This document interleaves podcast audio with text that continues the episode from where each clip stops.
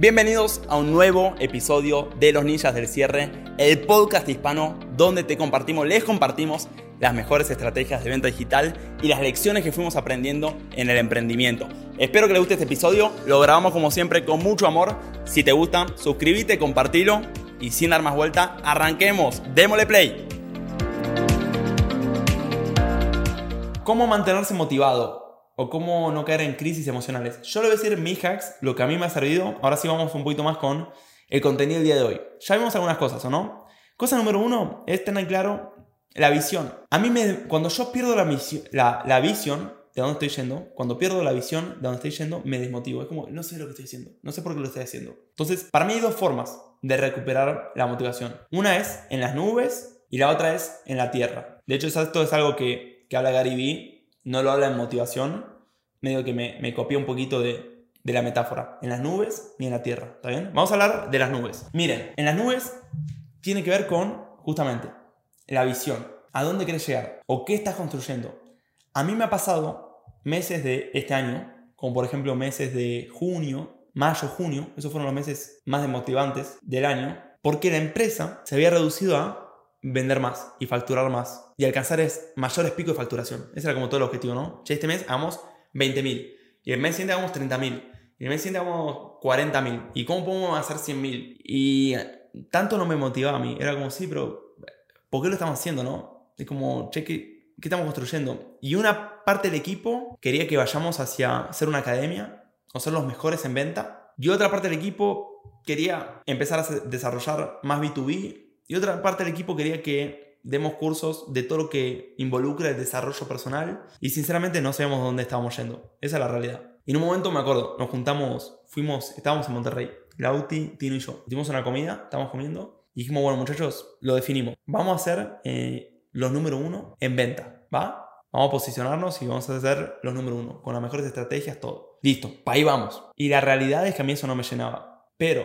con tal de salir del disconfort, del vacío emocional, de no tener tan claro cuál era el objetivo, yo firmé. ¿Me entienden? Y después no lo pude mantener, porque realmente no, no me motiva ser el número uno en venta. Además, yo ya casi no hablo más de venta. Excepto los que compran el campamento de venta y me ven ahí dando clases, rara vez me van a ver hablando de venta a mí porque ya no, no me entusiasma tanto, sinceramente. Sí me entusiasma escuchar los resultados de, de Thais y todos los alumnos que venden mucho, pero hablar de venta no me llena tanto y no es algo que yo podría hacer toda mi vida, estar todo el día hablando de venta, porque nunca me imaginé así. Y definir que el objetivo de la empresa era ser los número uno en venta no, no me motivaba. Ahora, ¿qué pasó? Más bien en meses de agosto, septiembre, poquito a poquito fui como viendo más claro qué quería que armemos nosotros. Pero el punto número uno es ese, es como definir más claramente. Fíjense, por ejemplo, Elon Musk, si lo escuchan en las entrevistas, es muy interesante. Si lo analizan y escuchan un poquito cómo habla. Él tiene muy claro SpaceX. ¿Cuál es la misión de SpaceX? Él dice hacer de la raza humana una especie multiplanetaria, ¿ok? Hacer de la raza humana una especie multiplanetaria. ¿Y por qué dice? Dice, bueno, justamente porque esta es la manera realmente de preservar la supervivencia de la especie. ¿Y por qué también dice? Dice, mira, hasta donde sabemos, somos los únicos seres vivos con conciencia. Y creo que gran parte tenemos que mantener esa llama de conciencia que existe en el universo. Y dice, no veo nada más entusiasmante que salir al universo y expandir nuestros horizontes. Entonces, con toda esta razón de ser, siento yo que es más difícil estar desmotivado. ¿Me siguen? ¿Me, me, me van con lo que le estoy diciendo? Como que tiene bastante claro, ¿no? ¿Cuál es la misión de esa empresa?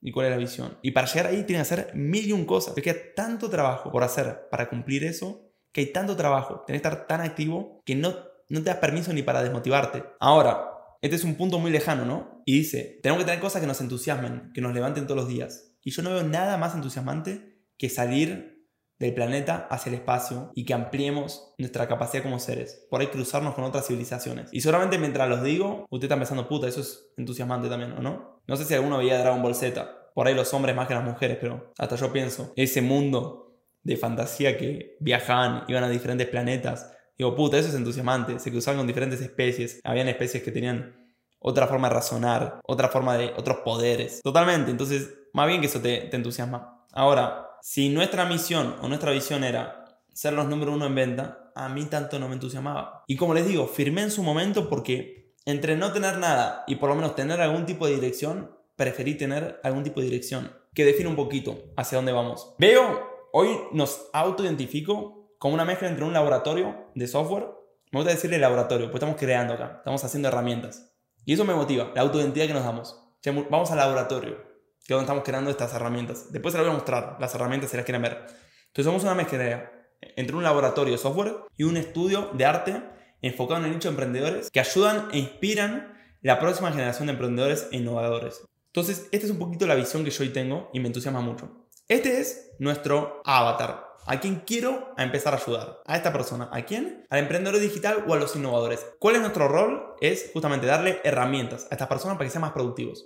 Eso es parte de las nubes. Y desde que nosotros, desde que esto fue más claro para mí y más claro para todos, y sabemos dónde estamos yendo o qué queremos construir, me cuesta más encontrar desmotivación. ¿Por qué? Porque todavía no lo conseguí. ¿Va? Después, ¿cuál es el peligro de este tipo de motivación?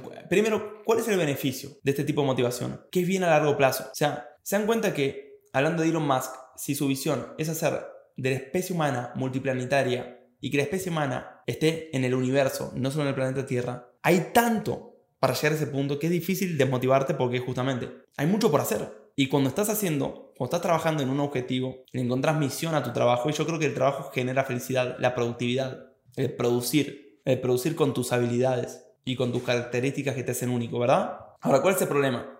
Que eso es lo bueno, lo bueno que es a largo plazo, es una motivación que dura mucho tiempo, que hay mucho por hacer y puede ser años la misma motivación. Ahora, ¿cuál es el problema de esa motivación? Que no es tan fácil definirla, ¿no? Y a veces en pos de definirla, no encontrar respuestas buenas y te automentices como, sí, ya creo que lo tengo claro, es esto. Y escribís una frase, sí, lo estoy haciendo por esto. Pero sabes que realmente eso no te termina de llenar. Y creo que no es fácil ¿eh? definir eso. Entonces, creo que el hecho de que no le encuentres a la primera como ese significado, no te debería desmotivar tampoco, ¿no? Con la confianza de que poco a poco lo vas a ir refinando con el tiempo. No quiero que se vayan acá y se pongan a intentar definir como cuál es su visión o, hacia dónde van, y no lo puedan articular en una frase o, en una hoja, y en puta, soy insuficiente, Teo lo tiene más claro que yo, y soy insuficiente porque no lo tengo tan claro. Entonces, justamente creo que es un proceso de, ir puliéndolo y que no se sientan culpables si no lo tienen tan claro, porque creo que 90% de los emprendedores no lo tienen tan claro o de las personas. O sea, fíjense, ¿cuántas personas tienen? Le voy a preguntar, ¿cuál es el motivo de ser de Oreo? La marca Oreo, ¿ok?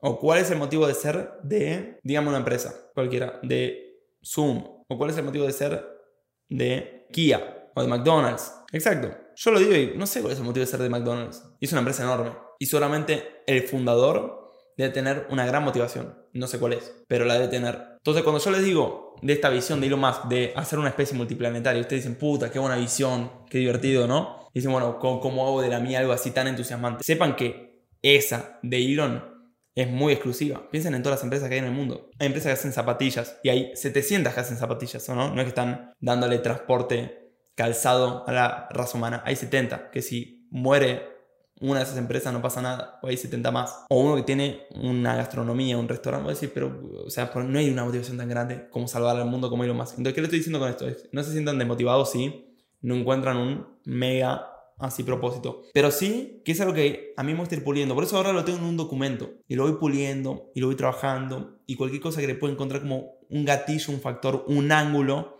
de inspiración lo anoto. Entonces, eso es como más en las nubes. Muy parecido en las nubes está el hecho de, bueno, tu autodefinición. ¿Quién quieres ser o qué quieres ser?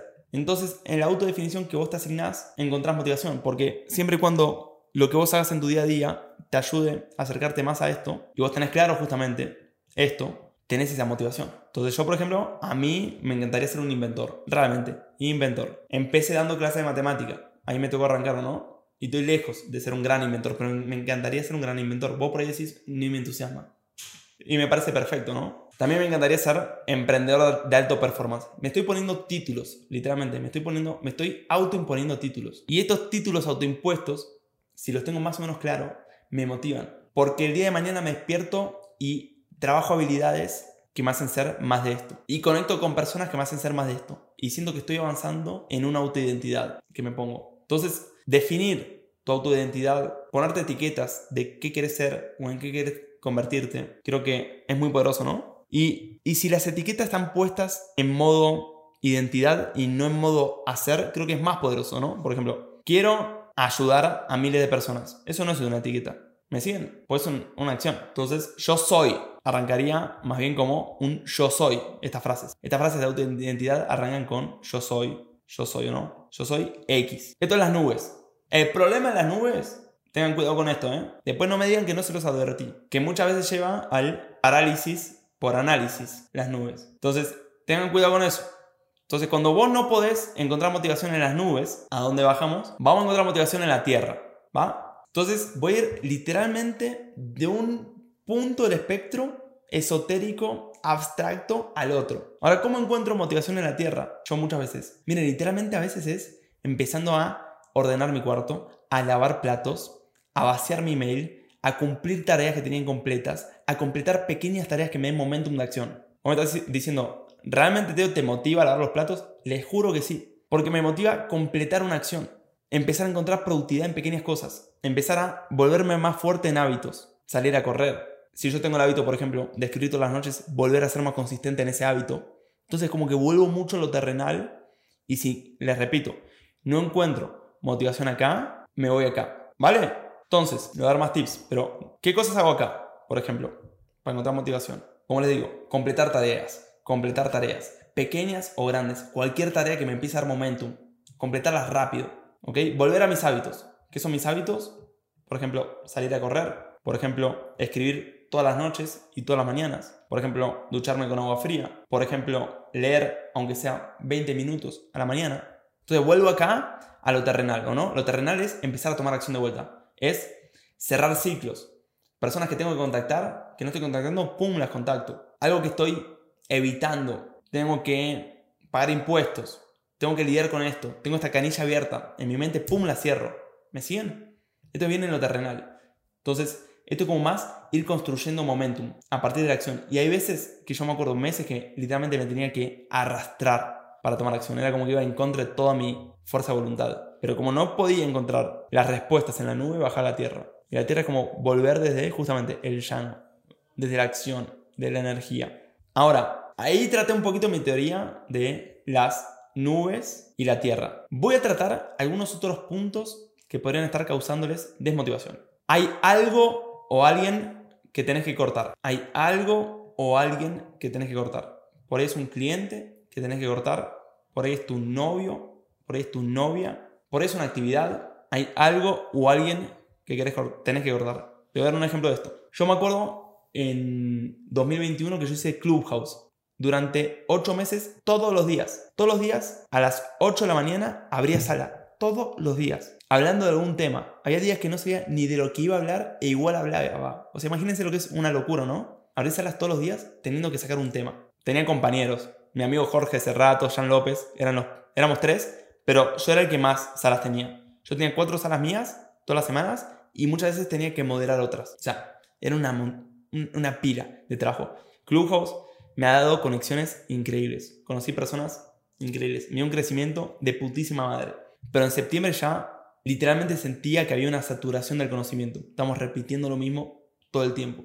Y me costaba abrir las salas de Clubhouse. Era como, las abría, la gente no se da cuenta, pero terminaba agotado de una hora hablando. Tenía que hablar, no tenía que hacer nada loco. Y me acuerdo que junto a Jorge, a Jan, digo, che, tengamos un Zoom que querés comentar algo. Y dije, che, muchachos, yo ya así no puedo seguir. Se me está drenando la energía esto, no, no, no puedo más. Realmente me cansa mucho, ¿viste? Salgo muy cansado de las salas y siento que hay una saturación del conocimiento. Y ellos dijeron, ¿sabes qué? Nosotros tenemos la misma sensación. Listo, perfecto. Entonces, ¿qué hacemos, chicos? Le pusimos un punto de fin. Dijimos, bueno, 30 de agosto. No me acuerdo cuándo fue 30, habrá sido 31 de agosto más o menos. 31 de agosto. Dejamos, ya le ponemos fecha de fin, empezamos a avisar y termina. Y terminó. Y cuando terminó, Dios santo, recuperé un pedazo de mi, energía vital. Literalmente había una actividad que me estaba drenando energía. Entonces, por ahí su motivación no es algo que tengan que hacer, algo que tengan que agregar, sino algo que tienen que sacar de la mochila que están cargándolo y lo tienen que soltar. ¿Qué más pueden hacer? para encontrar motivación, que les podría estar desmotivando. Este es el concepto, esto yo lo aprendí de Alex Hormozzi, muy interesante, que es muchas veces queremos que tenemos un problema cuando en verdad tenemos una dicotomía. Y lo voy a explicar. Muchas veces creemos que hay un problema que tenemos que resolver cuando en realidad es una dicotomía que tenemos que administrar. Y le voy a dar el ejemplo más claro de este punto. Repito, lo aprendí de Alex Hormozzi, que creo que lo aprendió de Charlie Munger, pero no importa. Solo doy crédito de quién lo aprendí. ¿Qué es esto? Es, ¿quién de acá quiere tener más variedad en su vida? ¿Quién quiere tener como más variedad, más experiencia? Tener más, conocer más culturas, conocer nuevos aprendizajes, nuevas personas, nuevos lugares, nuevas habilidades. ¿Quién quiere tener más variedad? Yo me ponen todos. Ahora, les pregunto, ¿quién quiere ser más consistente en su carrera o en su proyecto? ¿Quién quiere tener más consistencia en su proyecto o en su carrera? Que a veces dicen, che, esta semana no fue tan buena, tuve un día bueno, un día malo, quiero ser más consistente. Yo, yo, claro. Entonces, ¿qué pasa? La consistencia y la variedad o la diversidad son casi polos opuestos. Entonces, muchas veces para tener más consistencia, tienes que repetir más lo mismo, tienes que ser más disciplinado. Y para variedad, tener más variedad justamente, tienes que romper con la consistencia, tienes que romper con tu modus operandi, con lo que haces todo el día. La persona que no es consciente de este concepto de las dicotomías, que son dos cosas que todos queremos más, pero que son contrarias muchas veces, ¿qué hace? Está trabajando duro, está siendo consistente, está teniendo resultado, pero después mira su vida desde la macro y dice, hoy estoy todo el día haciendo lo mismo. Otra vez publicando contenido, otra vez haciendo TikTok, otra vez en el mismo lugar, otra vez llamando a los mismos clientes, otra vez dando presentaciones. Digo, necesito más variedad en mi vida. Entonces ahora va a más variedad y decide X. Empieza a salir más, empieza a ir más al cine, empieza a divertirse más, se da un viaje a la naturaleza, lo que sea. Conoce nuevos lugares, nuevos animales, empieza a ver documentales de ciencia ficción, lo que sea. Y de repente se da cuenta que en los últimos tres meses no produjo nada. Che, puta, no produje nada. Estoy re poco con una performance re baja. Dios santo, necesito más consistencia en mi vida. No, no, algo estoy haciendo mal. Venía súper enfocado y ahora estoy todo desenfocado. ¿Qué hace? Bueno, vuelve acá, ¿o no? Entonces, ¿cuál es el punto que quiero decir acá? Esta persona es inconsciente de esta dicotomía. Entonces, cuando está en un espectro, se siente culpable del otro. Y cuando está en el otro espectro, se siente culpable del otro. ¿Por qué? porque cree que puede lograr ambas al mismo tiempo con perfecto equilibrio. Cuando la respuesta es que es muy difícil. Entonces, mucho mejor saber que estás haciendo un sacrificio consciente de un factor por otro. Entonces, ¿sabes qué? Mira, mi vida está un poco monótona, pero lo acepto porque estoy aumentando mi consistencia en esta etapa. Y ya va una etapa más para darle un poco más de variedad. Ahora imagínate, la consistencia y la monotonía te están matando. Bueno, decís, estoy acá, en la escala, estoy en este punto de la escala, con mucha consistencia y poca variedad, y lo voy a mover un poquito, ¿ok? Lo voy a mover un poquito, lo voy a poner acá. Le voy a dar un poquito más de variedad. Hoy voy a salir a comer. O hoy me voy a ver un documental de un tema que no tiene nada que ver con mi carrera. O hoy lo que sea. Y sabe que moviéndote más acá vas a parar un poquito de consistencia, ¿no? Probablemente. Entonces, sé consciente de eso y en cuanto notes que este movimiento está afectando tu consistencia, puedes volver atrás. O puedes quedarte ahí sin sentirte culpable de que estás perdiendo consistencia porque justamente sabes que estás ganando variedad y esta variedad acá te va a dar un poquito más de entusiasmo en tu vida para que después por ahí vuelvas a la productividad extrema. ¿Me siguen acá? Entonces literalmente de que yo aprendí este concepto hace no mucho, como bueno, ¿dónde estoy yo? ¿Qué necesito más? ¿De consistencia o de variedad? Y si estoy muy consistente y un poco monótono, no me siento culpable. Es una decisión, es una elección que estoy haciendo. Y si de repente me empieza a afectar, bueno, le voy a dar un poquito más de variedad sabiendo, siendo consciente de que esa variedad probablemente me mate un poquito de performance, ¿eh? Pero no me siento culpable porque lo elegí. Me va a matar de performance, pero me va a dar un poquito más de entusiasmo, un poquito más de motivación. Por ahí recargue mi pasión. Por ahí expanda mis horizontes y gane otras cosas. Pierda performance, pierda un poquito de consistencia, pero gane de justamente, comillas, abrir la mente. Entonces, gente, este es un poquito el tema, el concepto que quería cubrir de la dicotomía y cómo la pueden utilizar para autorregularse y no desmotivarse. Y detectar qué los está desmotivando y moverse en esta escala para siempre estar en óptimas condiciones. ¿Se acuerdan que estamos hablando un poquito de, la visión o de la misión de SpaceX? Escuchen entrevistas de lo más. Esto no es que lo estoy inventando yo. Vayan a la página de SpaceX y van a ver un poquito la misión. ¿Cuál es? Vean las entrevistas de lo más. Y siempre dice lo mismo. La misión es hacer de la raza humana una especie multiplanetaria. Estar allá afuera entre las estrellas. Ahora, les pregunto, ¿no? ¿Cuál es la misión o la visión de Spotify? Yo me leí un libro de Spotify, es toda la historia de Spotify. Este libro fui recopilando a lo largo de este libro de Spotify, no está escrito por el fundador, pero por un periodista, como diferentes puntos donde yo identificaba que ahí podría estar la misión. Eran citas de sus fundadores. Y estas son las que yo encontré, como las motivaciones o las misiones o las visiones de Spotify. ¿Ok? Se los voy a leer. Número uno, construir algo mejor que la piratería. O sea, cuando arranca Spotify, su principal competencia no era iTunes, sino la piratería. Porque claro, la música la conseguís pirata en cualquier lado. Entonces, uno de sus objetivos, no sé si era una misión, pero más o menos era, vamos a construir algo mejor que la piratería. Era un foco que alineaba el equipo. Número dos, ser el mejor reproductor de música del mercado. Número 3. Construir algo que va a durar más de un siglo. Número 4. Dice, es una locura que Europa, con una población mucho más grande que América, no tenga ni una sola empresa a la par de Facebook, Google, Apple, Microsoft o Amazon. Le queremos mostrar al mundo de que es posible. Quienes no saben, Spotify es sueca, no es americana. ¿va? Es de Suecia. Después, otra. Crecer 2 millones de usuarios para 2019. Y otra más. Extender la música o hacer disponible la música para todo el mundo. Todas estas son frases que yo identifiqué en este libro que básicamente denotan objetivos o misiones o visiones de Spotify. Fíjense cómo algunas son de competencia, ¿ok? Esta es una medición media competitiva, la que dice ser los número uno del mercado. El mejor reproductor de música del mercado. ¿Y saben qué? Hoy en día hacer esas afirmaciones tienen una connotación súper negativa.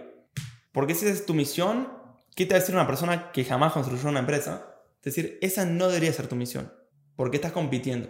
Miren, yo leí muchos libros de emprendimiento y muchos siempre querían ser los números uno en su sector. Fíjense que tiene muchas otras más, ¿o no? Pero tiene como esta misión competitiva. Tiene esta misión como más de, de propósito. Extender la música y hacerla disponible para todo el mundo. ¿Ok? Entonces, acá le encontré como una misión más de propósito y acá una misión más competitiva. Acá tiene una misión como un poquito más nacionalista o de demostrar que lo puedes hacer. Casi como demostrar tus competencias, demostrar que es posible o sorprender al mundo, que es justamente la que estaba leyendo antes. Quería mostrarle al mundo de que Europa también podía sacar una empresa a la altura de Facebook, Google, Apple, etc. También fíjense cómo tenía algunas que son como de largo plazo. Queremos construir algo que dure más de 100 años. O algunas que son como más de misión, más de enfoque, de creación, llámese. Queremos crear algo mejor que la piratería. Y tienen otras más de métricas o de venta. Queremos crecer 2 millones de usuarios para 2019. Obviamente este es un libro de cuando está arrancando Spotify. Entonces, encontré como todos estos tipos de diferentes misiones, visiones, como lo quieras llamar. Yo no sé si tienen una que es como la gran misión, la gran visión, pero les quiero mostrar acá por ahí la lectura que yo hago es incorrecta, pero lo que les quiero mostrar acá es cómo la autonarrativa o las autoindicaciones o los autofocos que sea la empresa para mantenerse motivados. ¿Me siguen? Por ejemplo, puede ser, che, muchachos, quiero que seamos los número uno en infoproductos de habla hispana. Y eso también es tan válido como la otra afirmación que yo les decía antes. Bueno, quiero construir herramientas, el cinturón de Batman para los emprendedores. Quiero que tengamos un laboratorio donde creemos esas herramientas para emprendedores innovadores. Ese es como un poquito más de propósito, ¿no? ¿Cuál es la función tuya en el mercado? Lo que quiero decir acá es que por ahí no hace falta reducirlo a un único ángulo, sino que le pueden dar todos estos ángulos. Y hay veces que yo me levanto competitivo, de le quiero romper el orto a todos, sinceramente. Y ese día me entusiasma eso. Y entro al equipo y le digo, muchachos, le quiero romper el orto a todos. Y ustedes miran, no te puede mantener motivado eso toda la vida. Puede que no, pero hoy me motiva. Por ahí no toda la vida, pero hoy estas 24 horas te juro que me motiva. Y voy a abrazar esa motivación ese día. Y por otro día no. Hoy es como, muchachos, miren. Ayer me dijo Robert, con mucho orgullo. Robert fue alumno del campamento 20 y me dice, mira, para mí el campamento 20 es el mejor producto de Hotmart. Y hoy me levanté, tengo un montón de módulos grabados que no están en el campamento acá, para los alumnos del campamento, para que lo sepan nomás. dije, puta, tengo que sacar esos módulos. Pues no nos podemos quedar atrás. Tenemos que ser el mejor producto de Hotmart. Y vi todos los módulos que tenemos ahí que, Dios santo, me voy a poner a editarlos. Y encontré motivación para editar esos módulos. No los edito yo, sino que los mando a editar, pero los que son alumnos del campamento, todos los módulos del campamento fueron... Vieron que están animaciones y los dibujitos y los tipitos. Bueno, ¿quién quieren que los piensa? Teito. Por eso tardamos tanto en producirlos. Porque siempre estoy ocupado con otras cosas hasta que me siente a ver qué personitas vamos a poner en este módulo. Y eso me dio motivación ese día. Fue como, Robert me dijo, para mí el campamento es el mejor producto de, de Hotmart. dije, sí, tenemos que hacer el mejor producto de Hotmart del nicho del dinero. Siento que no estamos lejos y me motiva. A veces me motiva, miren, quiero que en 2023 consigamos dos placas de Hotmart. Y eso me motiva para 2023. Tenemos una, quiero conseguir dos más. La de un millón y la de dos millones. ¿Es la razón de ser de la empresa conseguir placas de Hotmart? Definitivamente no, pero me motiva. ¿Y cuál es el punto? Estoy buscando diferentes ángulos que me motiven. Quiero tener una multitud de ángulos que me motiven. No quiero tener un caballo llevando la carreta. Quiero tener 10 caballos. Si tengo 3 cansados, tengo otros 7 que están duros ese día. ¿Me siguen? Entonces, viendo este libro y viendo todos estos puntos de Spotify y yo intentando definir, bueno, cuál es la misión de Spotify dentro de todas estas. No sé, por ahí sean todas, por ahí no sea ninguna, por ahí sea esta.